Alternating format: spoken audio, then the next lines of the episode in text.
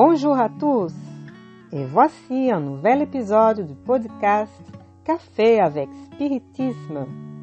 Aujourd'hui, nous vous présentons les réflexions de William Jacob sur un message de l'Esprit Emmanuel psychographié par Chico Xavier intitulé Recette de la vie éternelle, publié dans le chapitre 23 du livre Rencontres prédestinées nous rencontrons si souvent la parabole du bon samaritain et nous y trouvons si souvent des enseignements inattendus. Répéter a pour effet de placer, nous en convenons. Mais il existe des leçons pareilles à la lumière solaire qui quotidiennement brille à nouveau, créant la vie restauratrice.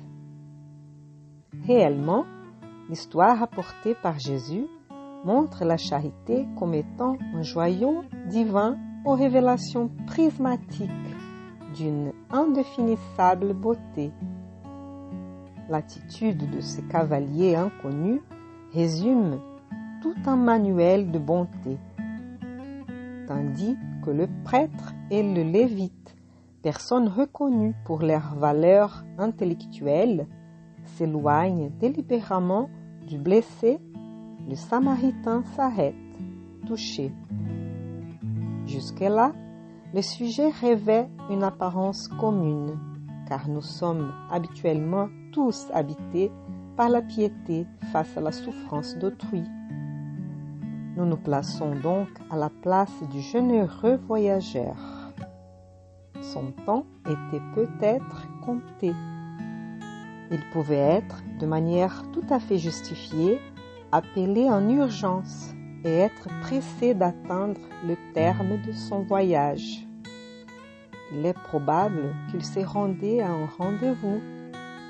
Il est possible que le jour touchait à sa fin et qu'il devait se mettre à l'abri afin de se prémunir de tout passage dangereux dans l'ombre de la nuit toute proche. Mais, face au compagnon anonyme Tombé au sol, il reste là et compatit. Il ne pense plus à lui et ne demande pas à l'homme qu'il est. Il s'interrompt, il s'approche, il le nettoie et le pense. Mais pour lui, cela ne suffit pas. Il le hisse sur sa monture. Il le conduit dans une auberge et répond de lui. Il va plus loin en s'engageant sans chercher à savoir s'il est en train de sauver la vie à un adversaire.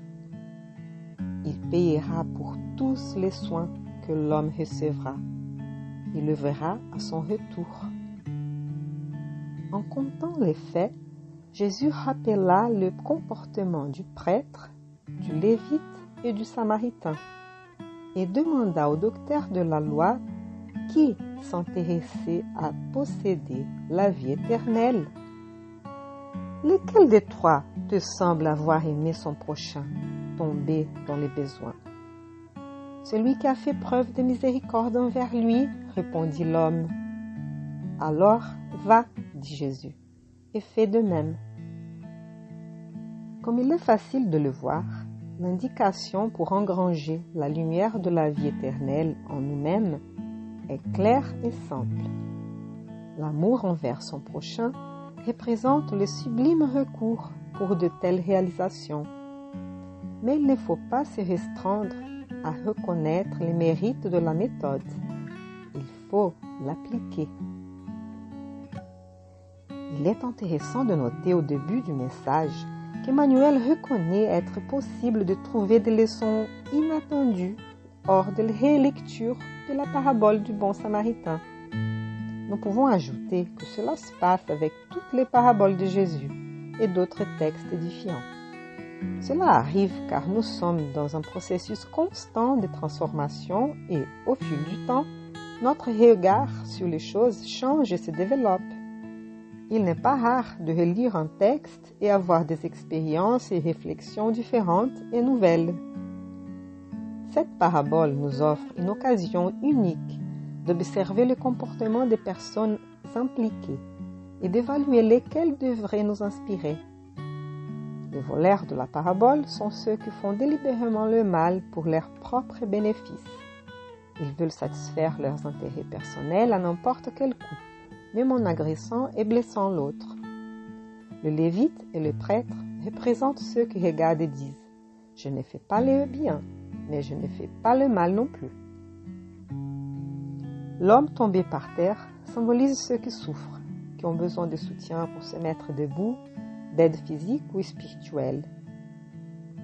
Le samaritain est quelqu'un qui ne se restreint pas à seulement observer les douleurs et les injustices de l'autre, mais se montre prêt à faire n'importe quelle chose pour les soulager. C'est celui qui met en pratique la loi d'amour, de justice et de charité. Comme l'affirme Emmanuel, la recette est donnée par Jésus dans cette parabole. En plus, c'est un défi pour que chacun de nous puisse identifier ces personnages, non seulement chez les autres, mais surtout chez nous. Parce que c'est en chacun de nous qu'il y a de l'égoïsme, de l'indifférence, de la souffrance, mais aussi de l'amour. Nous devons accepter cela afin de pouvoir nous transformer en construisant dans nos cœurs le royaume des cieux dont Jésus a tant parlé. Un sage de l'Antiquité disait, Connais-toi toi-même. Beaucoup de paix à tous et rendez-vous au prochain café avec spiritisme.